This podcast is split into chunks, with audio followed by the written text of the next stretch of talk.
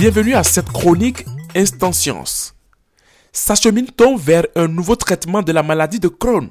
En tout cas, c'est une piste assez prometteuse pour le traitement de la maladie que des chercheurs de la faculté de médecine de l'Université d'Ottawa et du Centre hospitalier pour enfants de l'Est de l'Ontario viennent de tracer grâce à cette étude publiée récemment dans la revue Nature Communication.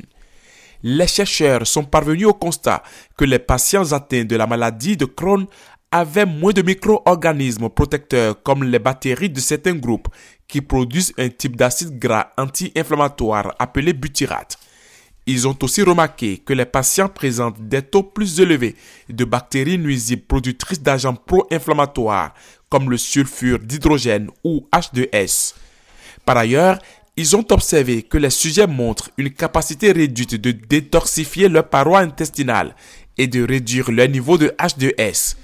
La recherche réalisée en collaboration avec des chercheurs internationaux révèle le déséquilibre entre production et détoxification de H2S.